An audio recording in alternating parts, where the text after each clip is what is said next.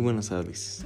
Les habla Carlos González Ayala en este podcast y el día de hoy les hablaré sobre qué es la psicología social. Bueno, para empezar hay que saber qué es la psicología social. Esta es la que analiza procesos psicológicos que influencian en el modo en que funciona y se maneja una sociedad, también como las interacciones sociales.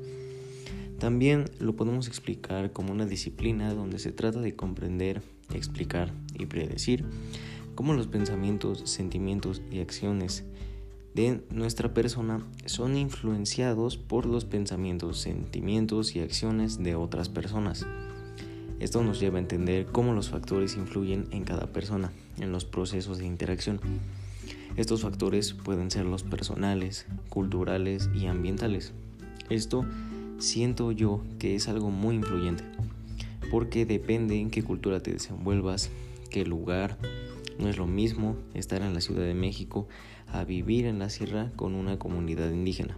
Incluso estar en otro país cambia tu manera de cómo te desenvuelves con los demás y cómo te desarrollas. Al igual que el ambiente, no te expresas ni te comportas igual en una reunión con directores de una empresa que en una reunión con tus amigos, que es algo más informal y relajado. Por ejemplo, un agente de regulación en nuestra conducta podría ser nuestra familia o pareja, ya que de la familia aprendemos cómo comportarnos y desde pequeños crecemos con ellos. Y con tu pareja es diferente cómo vas a comportarte que si fuera en una institución, que si fuera con tus amigos, que si fuera en una oficina o en otro lugar. Siempre va a cambiar.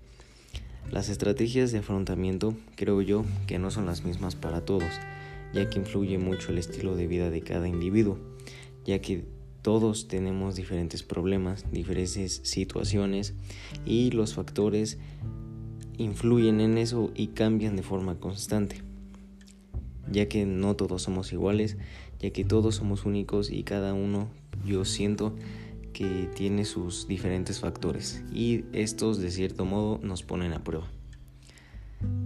Bueno, después de esta breve explicación nos puede dejar un poco más claro qué es la psicología social. Y pues bueno, muchas gracias por escucharnos, nos vemos en el siguiente episodio.